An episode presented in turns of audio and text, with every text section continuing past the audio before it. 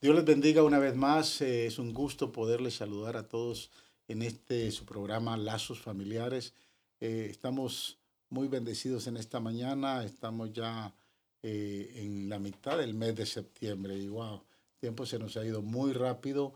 Pero en este mes hemos tenido una gran bendición de varias actividades importantes aquí en nuestra iglesia y precisamente este sábado 16, el día de mañana, se estará celebrando una gran conferencia para las damas aquí en Faro de Luz Katy, en el 4900 de la Greenhouse Road. Eh, definitivamente vamos a tener un tiempo muy especial con el Señor, pero dentro de los invitados y invitadas que hemos tenido para esta ocasión eh, está nuestra hermana, la misionera Esther Cuyip Juárez.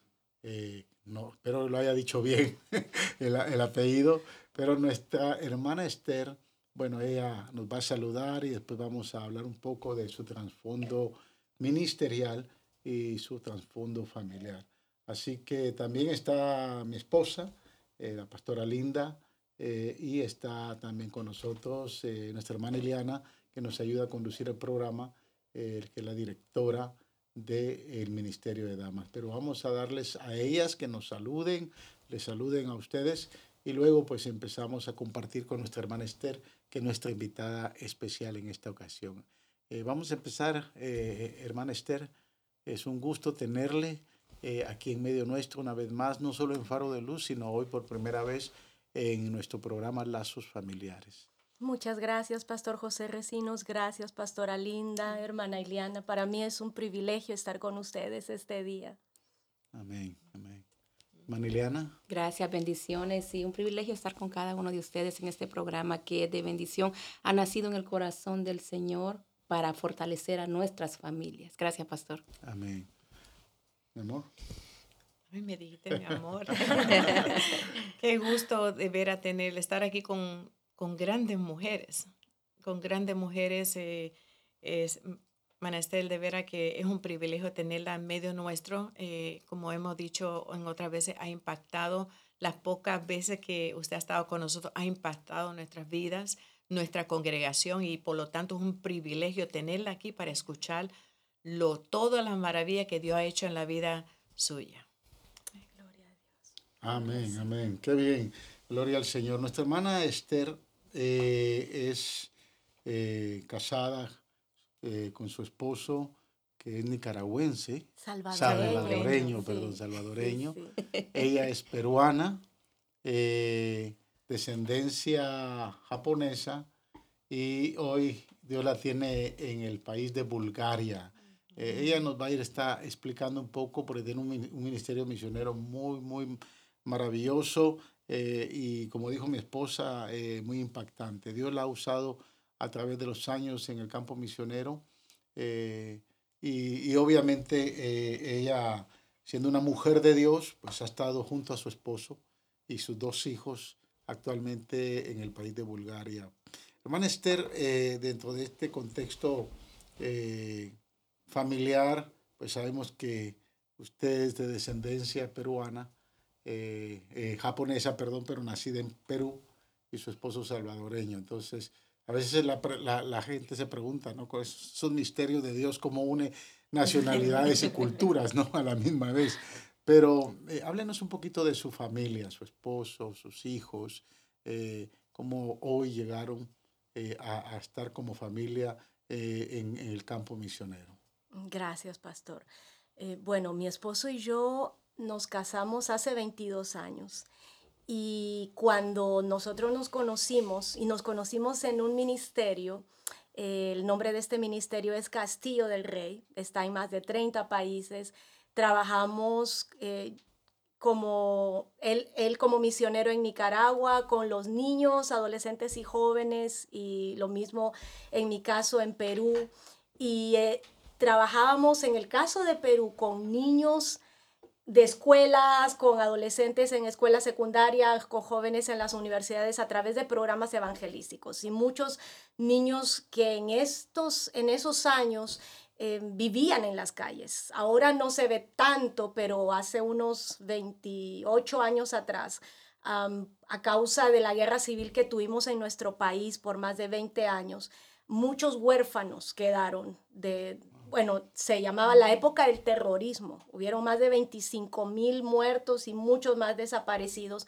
Así que el ministerio que nosotros hacíamos en Perú, en las calles, en los parques, en los lugares públicos, eh, realmente a mí me marcó. Yo creo que antes de casarnos ya... Em, por eh, los viajes que hacíamos constantemente en mi país, el Señor estaba formándome para ser una misionera el resto de mi vida. Yo recuerdo cuando mi mamá, mis padres han sido pastores por más de 50 años en el Perú y mi mamá, yo recuerdo, tenía 5 años de edad, ella decía, Hoy vamos, nos va a tocar viajar a una zona muy linda y allí está el río y allí vamos a bañarnos porque no hay un servicio higiénico y vamos a dormir donde durmió Jesús cuando nació. Ella estaba diciendo vamos a dormir en un pesebre. Lo que ella no me decía es que las pulgas nos iban a comer a las dos, que, que durante esas dos semanas que íbamos a ese viaje misionero no íbamos a ver un servicio higiénico normal, pero qué importante fue para mí tener a una mamá que me llevaba con ella todos sus viajes. Ella era una maestra de escuela bíblica y también ella pues era una predicadora. Así que eh, viajamos toda la vida, yo iba con ella porque tengo cuatro hermanos varones y mi mamá me llevaba a mí. Y el hecho de vamos a sentarnos en la mesa, nunca preguntes qué es, solamente vamos a orar y vamos a comerlo todo. Y luego vamos al río a lavar nuestros platos. Eso era algo tan maravilloso para mí. Nunca lo vi como una carga, como algo peligroso. Así que eh, yo he comido desde mono hasta, bueno, si podemos decirlo, eh, hasta perro o gato. Mm, y no en Perú, pero en otros lugares. Y siempre con esta misma eh, enseñanza de mi mamá. Usted se siente en la mesa, no pregunte qué es, ore y no le va a pasar nada malo. Así que desde pequeña ella me enseñó a tener un buen estómago misionero. Y cuando mi esposo y yo nos casamos, completamos ocho años de servicio en Nicaragua. Dios nos dio eh, la bendición de criar a nuestros hijos en el campo misionero. Eh, antes de, casarnos, a los seis meses antes de la boda, recuerdo, nosotros teníamos un día de ayuno como novios porque nuestra relación fue a distancia. Nos conocimos primero personalmente, pero nuestra relación de noviazgo fue a distancia. Teníamos un día a la semana para ayunar por nuestra, nuestro futuro hogar. Y en una de esas de esas pocas veces que nos llamamos por teléfono, porque no había Instagram, no había Telegram, Twitter, no había Facebook, no había nada de eso. Entonces me llamó por teléfono y me dijo, Esther, Dios me ha dicho que nos va a dar dos hijos. Y entonces creo que como compartimos el año pasado, eh, la situación de mi salud era bastante delicada.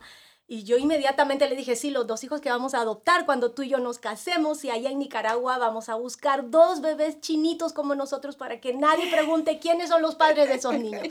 Inmediatamente él me dijo, no, Esther, Dios me ha dicho que nos va a dar dos hijos de nuestra propia sangre.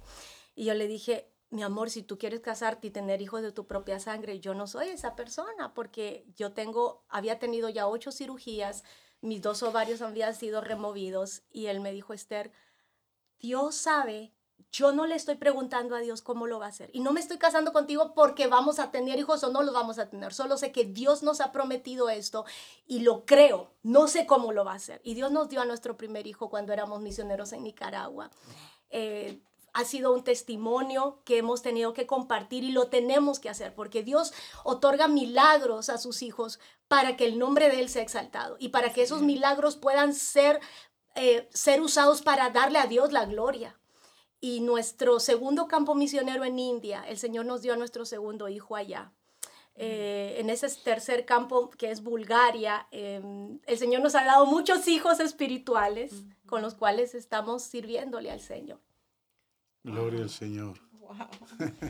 con razón, con razón eh, ella siente la, la partida de su hijo mayor oh, fuera de, su nido, ¿va? porque los hijos siempre serán, no importa la edad que tenga o, o dónde estén, son nuestros hijos y el hecho de que Dios, después de dos o varios ser quitado, en no tener, y Dios hace el milagro de darle la promesa primero. Entonces, lo que a nosotros nos, nos, nos hace es creer que Dios va a hacer lo que Él prometió.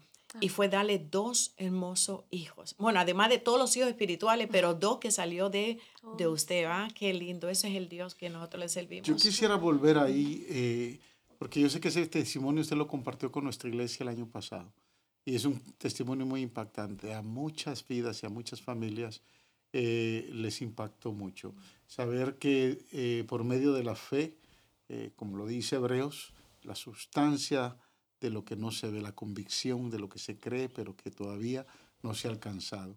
Entonces, cuando nosotros nos movemos en un, en un mover de fe, y, hoy vemos a una familia misionera, una familia que se ha, se ha entregado al Señor, eh, sus dos hijos ya son jóvenes, ya son mayores, eh, son hijos biológicos, y, pero yo recuerdo que en ese testimonio, y me gustaría que lo, tal vez si pudiera compartir esa parte, porque estamos en este programa que es Lazos Familiares. Y hoy por hoy, hoy por hoy, eh, en nuestra sociedad, y no estoy hablando nada más aquí en Estados Unidos de América, pero en todos los países del mundo, eh, se, sigue, se sigue peleando en contra del de, eh, derecho de la vida. Y hay muchas madres que en su momento, cuando usted era una mujer joven, que no se había casado, pero su condición eh, física no le permitía, eh, tal vez nunca soñó con tener sus hijos después de, de, lo sucedido. Sin embargo, cuando su esposo le dice, vamos a tener dos hijos, y Dios me lo dijo. Eh, pero me recuerdo que cuando a usted le dieron la noticia que estaba embarazada. O sea, queremos que la audiencia sepa, porque el derecho a la vida es tan importante, y especialmente aquellos que, que, que niegan la circunstancia de que un bebé en el vientre de la madre todavía no es un niño porque no ha nacido. No hay vida porque no ha nacido. Pero a usted le dieron esa noticia y, y cómo Dios se manifestó, se glorificó. Y, y, yo recuerdo haber escuchado esa parte de ese testimonio. A mí me impactó mucho, pero me gustaría que nuestra audiencia conociera un poco eh, de esa parte cuando se le da la noticia de que usted está embarazada. Sí, pastor, estábamos en una conferencia eh, precisamente con varios representantes del Ministerio de Castillo de Rey en Nicaragua. Y yo estaba, había tenido tres meses, estaba viviendo ya en Nicaragua tres meses. Y entonces me sentía muy mal físicamente. Em, cuando un misionero llega a un país, eh, la primera etapa es de un enamoramiento con todo lo nuevo. Qué lindo la comida, qué linda la gente, ay, qué rico este plato y no. Pero ya a los tres meses a mí se me fue el enamoramiento de, de, la cultura de Nicaragua para dar lugar a síntomas que yo no podía controlar. Estaba muy mal, lloraba por todo, eh, me dolía el cuerpo, la cabeza y todo lo que comía, pues mm, mi mi, estómago no lo podía tolerar. Así que una pareja de esposos, amigos nuestros, ya mayores, me dijeron, te vamos a llevar al hospital. César tenía que predicar, estaba con una responsabilidad ministerial. Yo le digo, no, lo que pasa es que yo tengo un choque cultural. Esa es la segunda etapa de un misionero. tengo un choque cultural, todo me hace daño, la comida me hace daño, extraño a mi familia. Y entonces fuimos al médico, estuve como tres horas, me hicieron todos los exámenes. El doctor me dice, señora, tengo una noticia que darle. Yo le dije, ah, doctor, no se preocupe, yo sé lo que tengo. Lo que pasa es que ando mareada, tengo cuatro cirugías en el oído y eso, pues aquí con este gran calor que hay en Managua se ha empeorado. Eh, por otro lado, estoy extrañando a mi familia porque yo soy nueva en este país y lloro todos los días. Luego le dije, eh, la comida de Nicaragua me hace daño, por eso estoy vomitando todas las mañanas y entonces yo lo que tengo es un choque cultural y él me dijo, bueno señora, tal vez su choque cultural tiene seis semanas. No le digo, no seis semanas, tengo tres meses de vivir aquí, tengo tres meses de choque cultural. Y me dice, señora, yo no sé qué será eso de choque cultural, pero usted tiene seis semanas de embarazo. Y cuando él me dice esto, yo me enojé con él, yo, porque yo sabía muy bien, durante siete años había tenido más de 35 médicos en mi país, en Perú, había tenido 10 cirugías, había tenido un cáncer a nivel de los ovarios. Yo le dije, mire, usted confundió el resultado con otra mujer, yo no soy esa persona.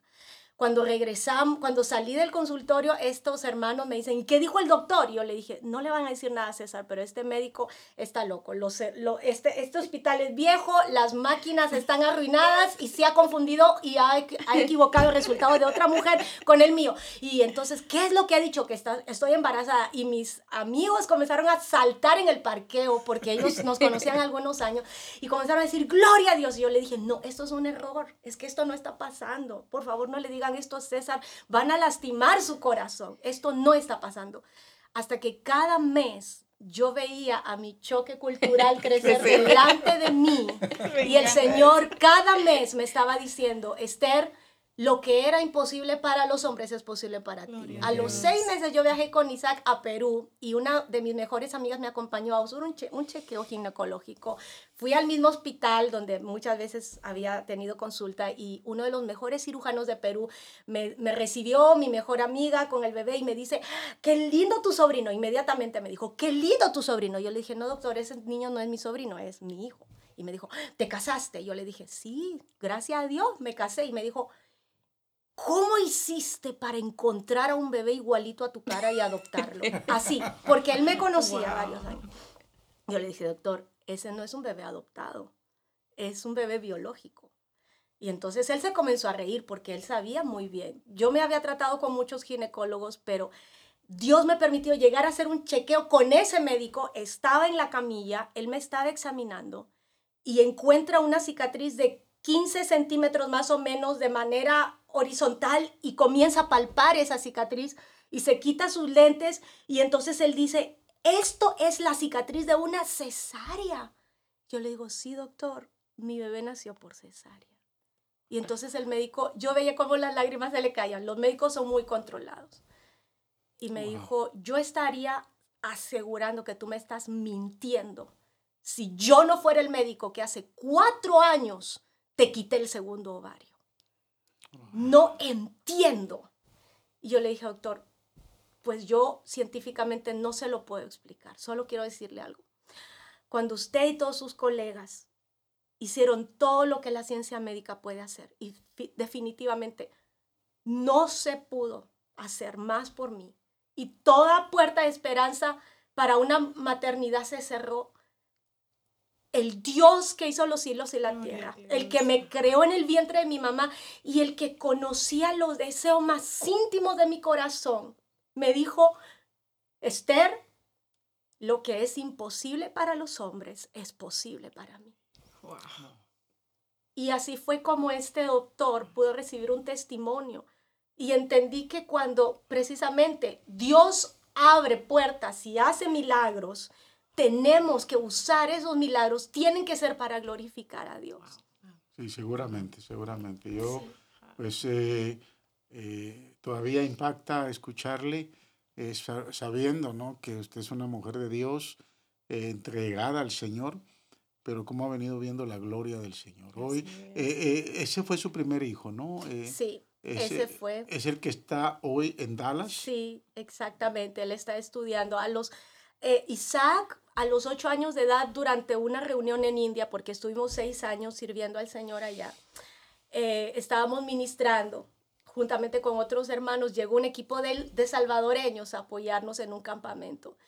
Y estaban los, los niños y los jóvenes y la gente adulta recibiendo el bautismo en el Espíritu Santo. Pero Isaac estaba atrás acompañando a una de las hermanas. Y de pronto nos llaman y dicen, eh, hermano César, hermano Esther, vénganse. Y dije, ¿qué fue lo que pasó con Isaac? Isaac estaba en el piso, llorando, totalmente quebrantado, hablando en un idioma diferente, totalmente lleno de la presencia del Señor, recibiendo esa primera experiencia pentecostal que lo ha marcado para el resto de su vida. No fue el mismo niño después de esa experiencia, con ocho años de edad. A los 15 años, Isaac nos dice, papá, mamá, y llorando, nos dice, he estado guardando en mi corazón algo que no se los he dicho, pero creo que ha llegado el momento. Y es que Dios me ha llamado a servirle como misionero. Y nos mencionó el país, en, en un país asiático que yo nunca habíamos hablado, nunca habíamos mencionado ese nombre en la familia. Así que para mí, sí, realmente era algo de Dios, porque dije, hijo, ¿y dónde está ese país? Y dijo, yo tengo todos los días yo estoy orando por ese país. Dios me ha llamado tengo un llamado de parte del Señor para ser un misionero. Desde ese día que Él nos dijo esto, le conseguimos la bandera del país, Él ha dedicado eh, mucho tiempo orando y clamando por ese país, llorando. Muchas veces he, he, abierto la puerta de la habitación que comparten mis dos hijos y lo he encontrado de rodillas llorando con la bandera de ese país en sus manos. Y yo creo que, bueno, miren hermanos, no tiene que ver con el hecho de que mi esposo y yo somos extraordinarios padres, porque no. Creo que la labor de padres es de las más difíciles que existen son desafíos tan grandes. Todos los días hay batallas fuertes por la vida de nuestros hijos, porque es la vida de nuestros hijos la que el diablo quiere tomar. Él quiere destruir la vida. Él no está jugando. A veces nosotros jugamos a ser cristianos y queremos jugar y queremos estar un día aquí y otro día con Dios y otro día con el diablo. El diablo no juega. El diablo dispara a matar. Pero nosotros creo con todo mi corazón que lo que el Señor está haciendo en la vida de Isaac y Kevin es el resultado de su gracia y misericordia. Y definitivamente es lo que se ha sembrado en ellos. Por eso cuando uno instruye al niño en el camino de Dios, aun cuando ese niño sea un viejo, no se va a apartar, porque hay un trabajo comprometido y los padres nos convertimos en, en un equipo con el Espíritu Santo para preparar a estos chicos para la vida. Y estoy convencida que es importante darles una buena educación, que tengan una buena educación, que tengan un lugar para dormir, que tengan ropita, que tengan todo lo que necesitan, las herramientas, pero hay ciertas batallas en la vida en donde un título universitario no le va a permitir a nuestros hijos salir en victoria de esas batallas. Es, solamente cuando nuestros hijos pueden conocer al Dios de sus padres y llamarlo mi Dios, el Dios de mi papá y mi mamá, es mi Dios, lo conozco sé quién es, Él es mi Padre, aun cuando papá y mamá un día no estén con ellos, Dios va a estar con ellos. Y el Señor sabe que cuando nuestros hijos están en su mano, nadie los arrebatará de su mano. Pero nuestro, nuestra labor como padres es proveer a nuestros hijos una buena educación y todo lo que necesiten, pero principalmente la oportunidad de conocer quién es el Dios de ellos. Gloria a Dios. Isaac tiene qué edad? 21 acaba de cumplir hace una semana. Wow, todavía un jovencito pero eh, tal vez es un testimonio para dar a conocer que, eh, que el valor de la vida que Dios da es, eh, es trascendental al pensamiento humano. Por eso que el derecho a nacer, que a muchas, a muchos niños se les ha quitado. Hay madres que de momento no tenían la oportunidad, pero Dios hizo un milagro si en este momento hay alguien en la audiencia que nos está escuchando, especialmente una dama que ha pensado tal vez eh, abortar ese niño que está en el vientre, crea que Dios tiene propósitos para sus hijos. Y los propósitos de Dios son de bien y no de mal, de bienestar y no de calamidad. Por ende, eh, el valor a la vida eh, no solo la valoramos desde la perspectiva humana, la, valoramos desde una perspectiva divina, porque es Dios el dador de la vida. Y, realmente ese milagro maravilloso, hermano Esther, que Dios hizo eh, entregándole dos hijos y que hoy ustedes como familia han estado en el campo misionero. Yo sé que pues, la hermana Iliana y mi mm. esposa tienen inquietudes, pero yo les voy a dar tiempo, ¿no? Porque eh, eh, realmente este es un, un, espacio que nos permite dar testimonio del Dios que servimos. Ese Dios generacional que usted hablaba, cuando nuestros hijos eh, no solo creen, tienen la convicción en el corazón que el Dios de los padres es el Dios y el único Dios verdadero.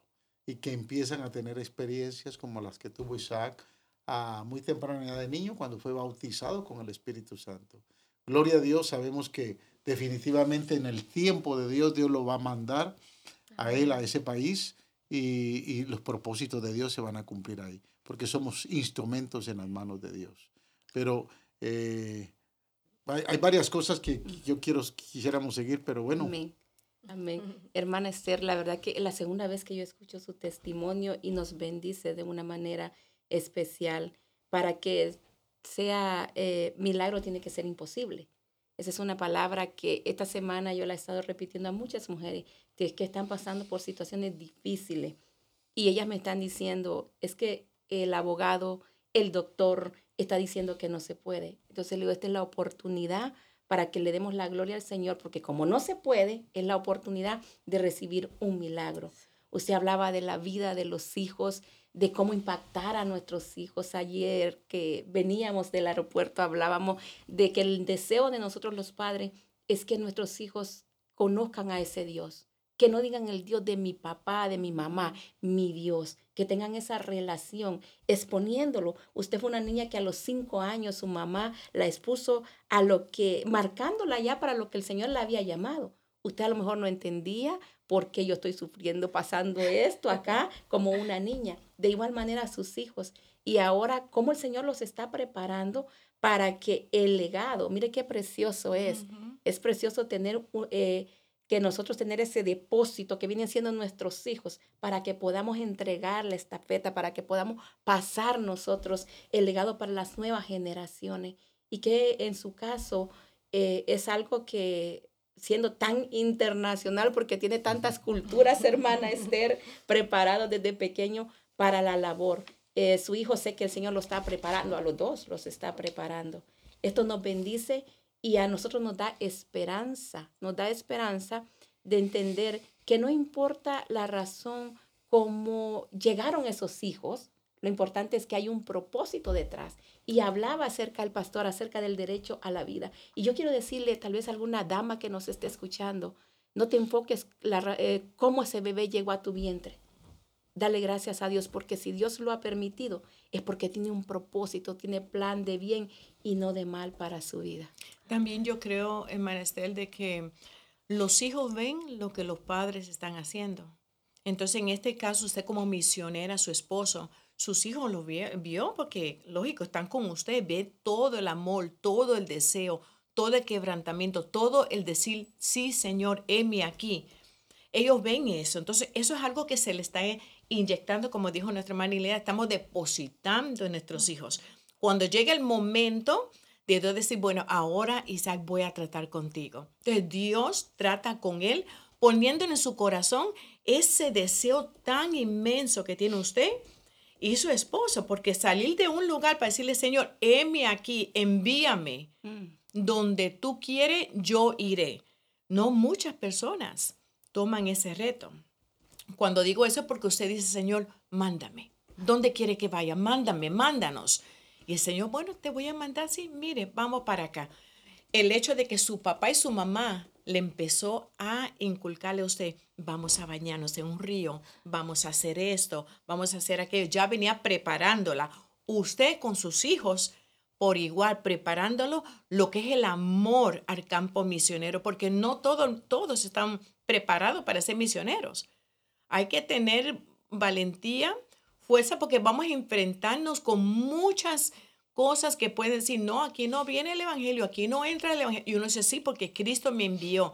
Hay vidas, hay arma que necesitamos rescatar para el reino de Dios. Por eso que vuelvo y le digo, usted, yo me quebranté por un momento aquí, ya mis lágrimas estaban, porque me impacta el hecho de uno decir, Señor, qué hermoso el que el Señor haya tocado la vida suya, y, y discúlpeme porque yo soy bien chillona, pero eh, cómo ha impactado su vida, eh, su esposo, sus hijos. Y uno ve a nuestros hijos querer buscar de Dios el anhelo, quebrántame, Señor, envíame. Uno como papá dice, Señor, wow, estoy haciendo lo que tú, mi madre, mi padre hicieron conmigo, lo que tú estás haciendo conmigo también nuestros hijos de veras me impacta mucho, mucho. En gloria a Dios. Eh, hermana Esther, bueno, usted empezó en el campo misionero desde hace muchos años, eh, porque eh, por lo que nos, nos, explicaba, estuvieron con su esposo en Nicaragua, siendo el salvadoreño, hicieron misiones en Nicaragua, después vuelven a Perú, y de Perú salen al campo misionero y creo que van a la India. Sí, eh, bueno, nuestra base misionera es El Salvador. Eh, la, mm, la etapa en Nicaragua fue muy importante porque Dios no pierde tiempo al darnos las... Aparentemente son circunstancias que no entendemos, pero Dios no pierde tiempo con nada que nos suceda a nosotros, porque nosotros le hemos entregado al Señor el control de nuestra vida.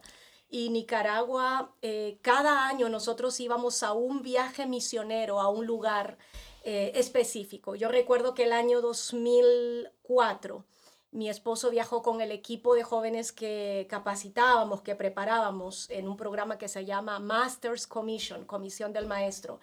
Em, el año 2004 fue a India, que fue el equipo con mi esposo, y estuvieron en India y Bangladesh. Tres meses. Bueno, cuando él regresa con este grupo de, de jóvenes que habían estado tres meses en India y Bangladesh, no solo había perdido como 20 libras de peso, pero eh, yo sabía, durante esos tres meses estábamos con Isaac, él tenía un año recién, y el Señor preparó el corazón mío para escucharle a él decir, Dios nos está llamando a India. India es la ciudad donde nosotros pues íbamos a establecernos, es la quinta ciudad más contaminada del mundo. Y entonces en, en el hecho cuando usted decía, pastora linda, que uno le dice, heme aquí, Señor. Siempre decíamos, bueno, Señor, mi esposo y yo, o nosotros los adultos, vamos. Pero Isaac tuvo un diagnóstico de asma desde que él era un bebé.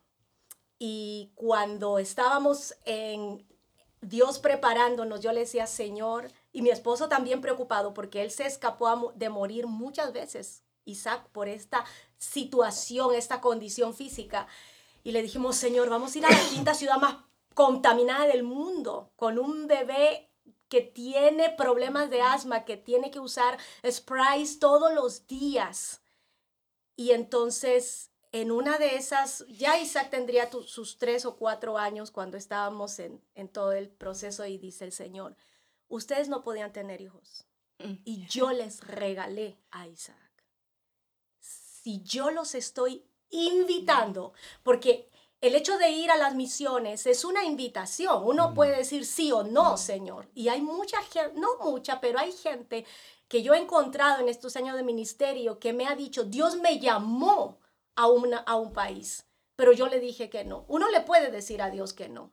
Y en realidad cuando yo le digo a Dios un no, hay 100 detrás de mí que le van a decir a Dios tal vez sí.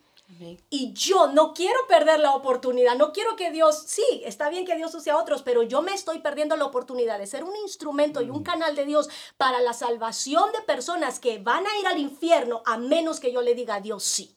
O sea, yo no soy la última opción de Dios, no soy la única opción de Dios, pero cuando le dijimos a Dios sí, durante esos seis años en India,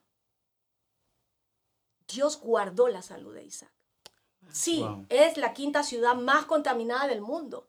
Pero en medio de esa gran contaminación, porque el 90% de la gente con la cual nosotros vivíamos quemaba basura todos los días y muchos de ellos usaban leña para cocinar. Y eso es terrible para una persona que tiene asma. Mm, Dios guardó a Isaac cada día de los seis años que nosotros estuvimos en India. Porque nosotros estamos diciéndole al Señor, Señor, te entregamos no solamente nuestra vida como adultos, te entregamos a nuestros hijos también.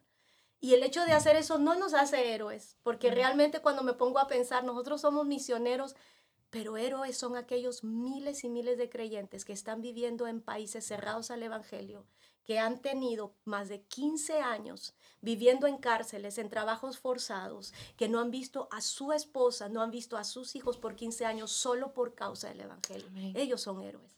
Nosotros hemos dicho sí a Dios y en realidad somos privilegiados y bendecidos. Y siempre le decimos a nuestros hijos, ustedes son hijos de misioneros, pero ustedes no son víctimas porque nosotros los hemos llevado a India o porque ahora están en Bulgaria o porque estamos cubiertos de nieve. No, somos privilegiados. Nuestros hijos van a entender su mundo y sus circunstancias adversas de la manera como los padres les hagamos entender a ellos qué es lo que estamos viviendo. Porque muchas veces le decimos, pobrecito, tú eres hijo de misionero, no mm. tienes otra opción, no tienes amigos, pobrecito, porque como eres un hijo de pastor, yo he sido hija de pastores toda mi vida y, y mis padres nunca me dijeron que yo soy una víctima por eso. Yo Mm. fui privilegiada como hija de Amén. pastores. Pasé desde el ministerio de la sala cuna hasta la predicación por ser hija de pastores. Aprendí de mis padres. Ellos fueron mi mejor escuela, instituto bíblico y, y formación de teología, de verlos a ellos qué significaba ser un pastor y una pastora. O sea, yo víctima nunca fui. Yo he sido privilegiada toda mi vida. Y mis hijos por 22 años han sido hijos de misioneros privilegiados de una élite.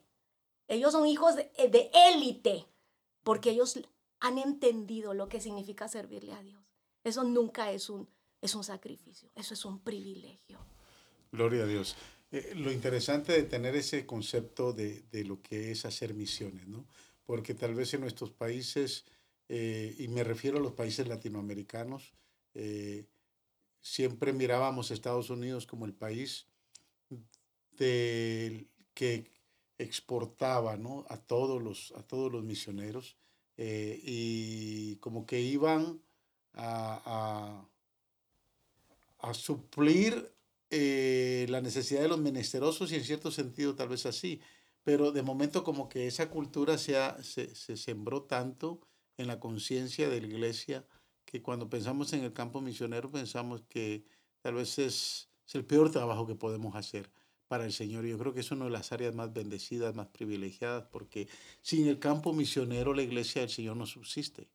La iglesia de Jesús que no cree, me refiero a cualquier iglesia local que no cree en las misiones, eh, está negando la fe. Amén. Porque el campo misionero es el área eh, donde más se predica el Evangelio.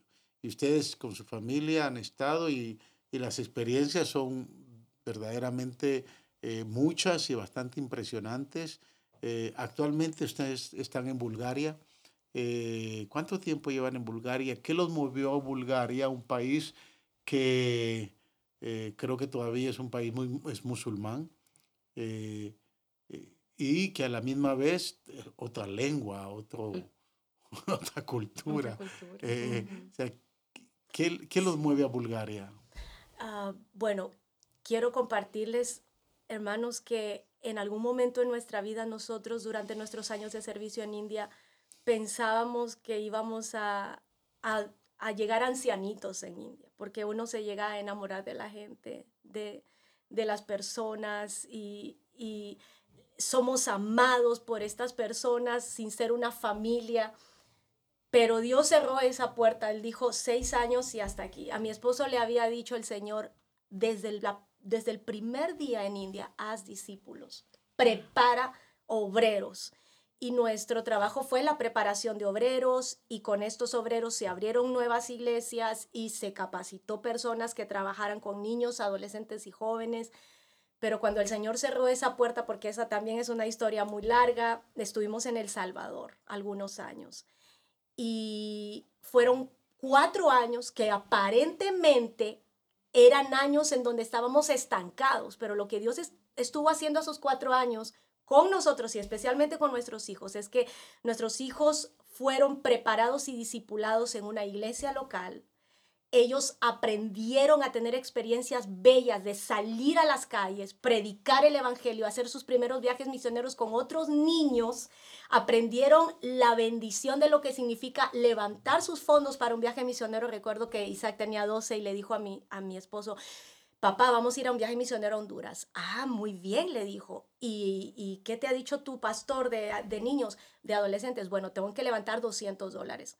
¿Y tú crees que Dios quiere que vayas a ese viaje misionero? Sí, papá, sé que Dios quiere. Muy bien. Cuando Dios te llama, Dios te va a proveer también. Amén. Ahora, mi hijo podría haber escrito unas cartitas al abuelito, a la abuelita, al tío, a la tía, y Dios lo hubiera provisto, pero le dijimos, bueno, Isaac, nosotros predicamos aquí en El Salvador, vamos a diferentes iglesias. En cada culto donde vayamos, te vamos a dar cinco minutos para que tú compartas lo que Dios ha puesto en tu corazón y Dios te va a respaldar.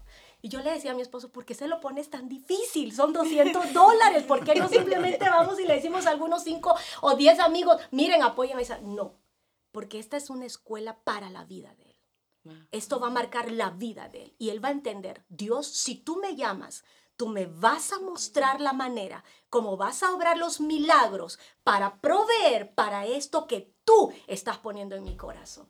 Y eso fue, en esos cuatro años, la fe de estos dos niños nuestros creció. Es eh, una etapa que no cambiaríamos por nada. Y de ahí fuimos a Bulgaria. Estuvimos en un viaje exploratorio. Recuerdo cuando estuvimos en diciembre de 2016. India es un país en donde de, de abril, no, no de abril, perdón, de octubre, son como ocho meses de intenso calor. Solamente tiene un invierno como de octubre a febrero pero de lo que es marzo a octubre es un calor, a ver, no sé en Fahrenheit, pero tal vez estamos hablando de unos 50 grados centígrados que vendrían a ser no sé cuánto en Fahrenheit. Como 115. Mucho calor. Que uno abre un huevito en la acera, en el asfalto, se hace inmediatamente. Mucha gente muere durante mayo, junio, que son los meses de mucho calor. Así que el Señor nos llevó desde un horno a una refrigeradora, porque llegamos en diciembre, llegamos a en diciembre a un viaje exploratorio a Bulgaria y teníamos cuatro opciones para Europa Oriental.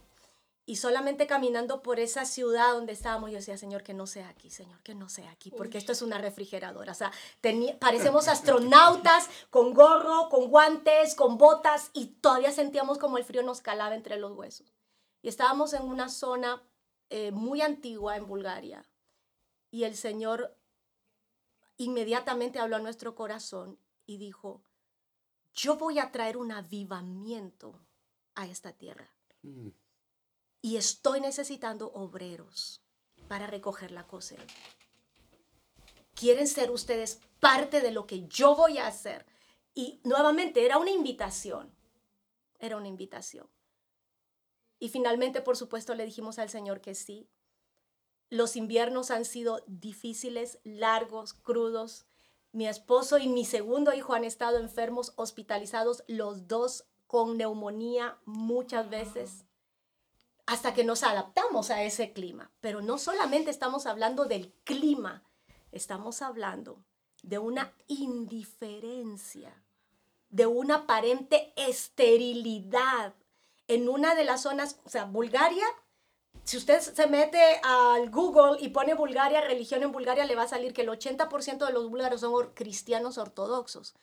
Pero lo que no le va a decir el Google es que esos 80, el 80% de la población cristiana ortodoxa es que los abuelos, bisabuelos o padres fueron ortodoxos. Pero cuando mm. usted habla con ellos, ellos en la práctica son ateos. Ellos no creen en Dios, pero en Navidad o en Semana Santa van a ir a prender una vela a la iglesia ortodoxa. La zona donde nosotros estamos ubicados es la zona con menos presencia cristiana y la mayor parte de la población es musulmana, porque Bulgaria tiene un 12 o 13% de musulmanes. Muchos de ellos pues fueron forzados por los otomanos, actuales turcos. Durante 500 años los otomanos tuvieron un imperio inmenso y parte de ese imperio fue Bulgaria. En la zona donde nosotros vivimos, los antepasados de la gente tienen un trauma, ellos tienen un trauma, ellos hasta ahora recuerdan, porque esa historia ha ido de generación en generación, cómo los turcos vinieron y les obligaron a convertirse al Islam. Y si no, los mataban, inmediatamente los decapitaban a muchos sacerdotes ortodoxos los torturaron. Muchas jovencitas de la zona donde vivimos, nosotros vivimos en las montañas de Bulgaria, muchas jovencitas eran comprometidas en matrimonio con hombres turcos y ellas se lanzaban desde la parte alta de la montaña al precipicio porque preferían morir en vez de casarse. Los que los, los otomanos hacían eran llevarse a los niños varones hasta Turquía, los preparaban militarmente y los llevaban otra vez a la misma zona donde ellos eran y ellos tenían que estar dispuestos a matar a su propia familia porque ya les habían hecho un lavado de cerebro desde los, los años más tiernos, se llevaban a los niños búlgaros de esa zona y era tan fuerte y horrible. Ahora, hasta el día de hoy hay un bastión del Islam en la zona donde vivimos nosotros y es una zona que ha sido sumamente difícil para el Evangelio. Hay unas tres iglesias tal vez la iglesia, las iglesias locales en la zona donde vivimos, no en las grandes ciudades como Sofía, que es la capital, o Plovdiv, que son ciudades grandes, pero en esa zona las iglesias pueden llegar a 10 miembros. Estamos hablando de una zona que no está alcanzada con el Evangelio, no está alcanzada. Y nosotros somos casi los únicos extranjeros de la ciudad donde vivimos durante el COVID. Eh, mi hijo va a la farmacia a comprar una medicina y unos jóvenes le dicen, vete a tu país, pensando que él, ¿verdad? Le dice, vete a tu país, porque mi papá es hijo de chinos, mis abuelos vinieron de China hace 100 años, llegaron a Perú, entonces, claro, eh, mis hijos tienen los rasgos asiáticos muy marcados. Y yo le dije a Isaac, bueno, Isaac, no te preocupes, hay que perdonarlos. Durante esa misma etapa, yo venía del mercado y una mujer baja el vidrio de su auto y me comenzó a hablar en búlgaro y me dijo, por tu culpa y la culpa de tu país estamos muriéndonos en Bulgaria. Claro, estaba refiriéndose a China, ¿verdad? Sí, sí. Y luego me dice mi esposo, no, lo que pasa. Yo llegué en shock a la casa, llegué en shock, se me salían las lágrimas porque no esperaba algo así, me, me insultó, me habló, estábamos en la avenida principal, yo estaba sola, llegué a la casa y me dijo, lo que pasa es que no le has entendido bien en búlgaro. Le dije, yo le entendí.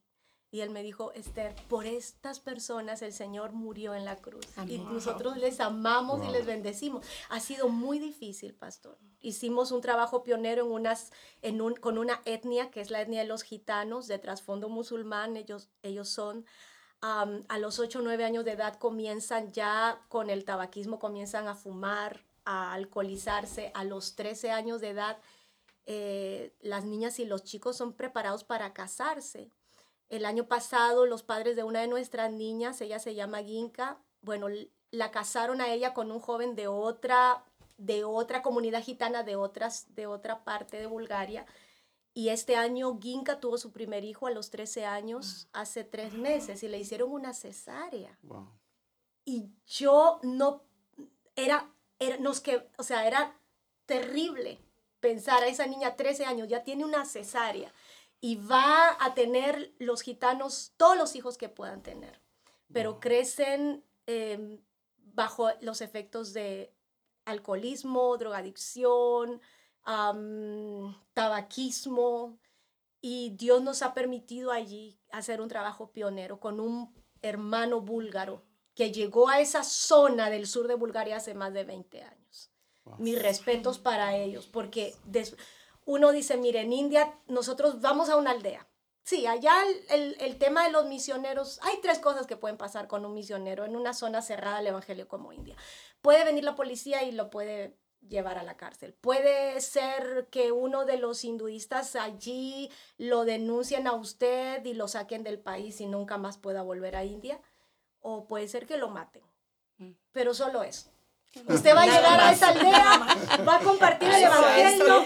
Mire, la gente la va a llevar a su casa, le va a decir, ¿y tú de dónde vienes? Compárteme. Y van a ver que no tengo el, el, velo y va a decir, tú no eres musulmana. Van a ver que no tengo el bindi, tú no eres hinduista. Entonces, ¿qué tú eres? Y van a querer escuchar, van a desear que usted le hable. Lo, la gente en esa parte del mundo es así. Desea, quiere escuchar y van a llegar y van a decir, ore por mí. Sí, ah, van a estar dispuestos a recibir a Jesús y en el principio vamos a decir, bueno, si Jesús es uno de los 100 dioses que yo ya tengo, está muy bien, voy a recibir a Jesús. Pero luego comienza un trabajo de discipulado y ese joven o señorita van a estar dispuestos a morir por Cristo. Nosotros experimentamos durante seis años esa fructificación, esa abundancia de cosecha.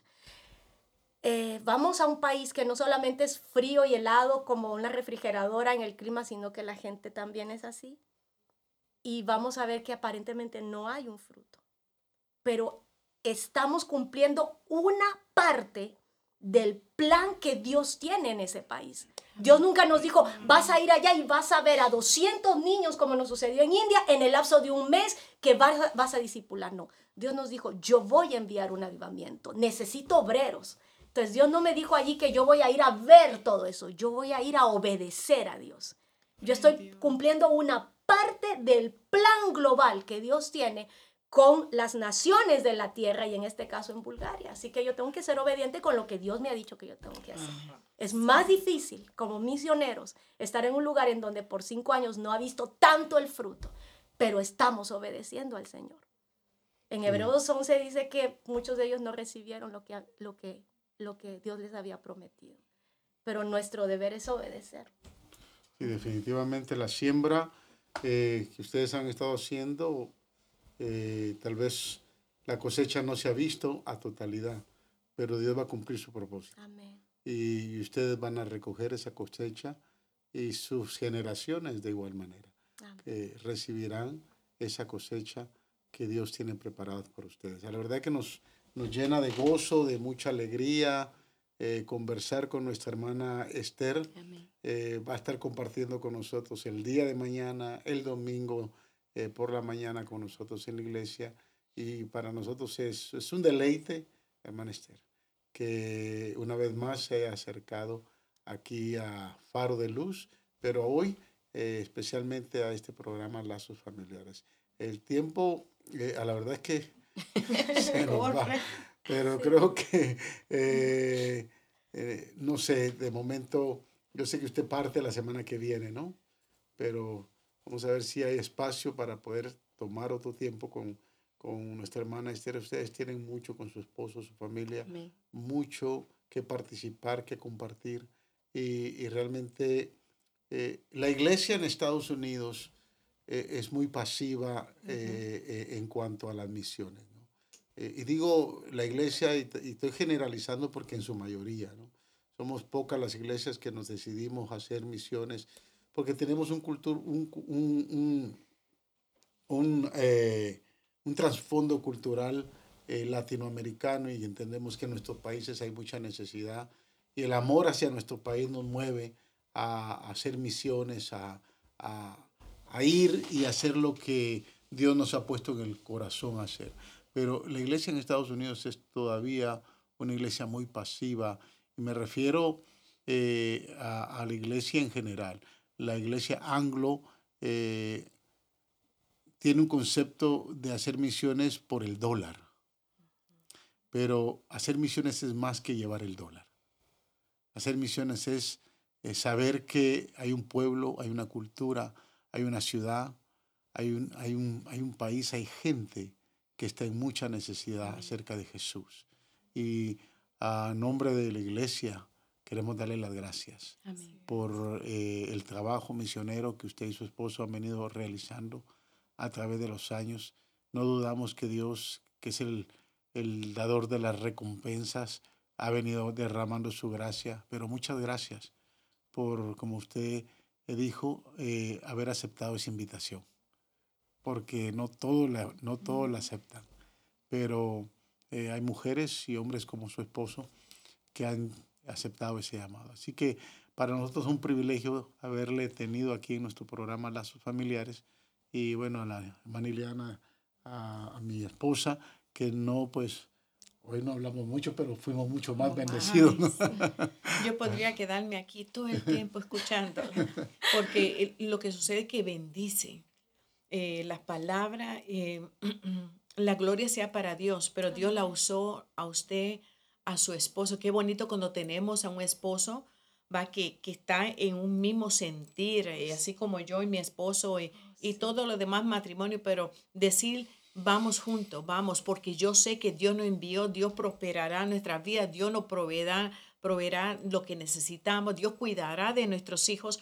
Hay mucho más que dar y, eso es lo que yo quiero ya, si vamos a hacer otro podcast, pues claro que sí, pastora Esther, a la verdad que me, nos anima a nosotros a seguir orando mucho más por su vida por su esposo, por sus hijos. Así que a prontito mañana también la volveremos a escuchar. Amén.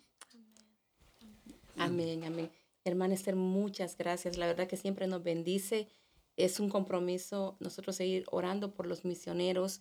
La semana pasada teníamos en el programa Las Damas un misionero que está en Inglaterra, eh, igual, con su familia.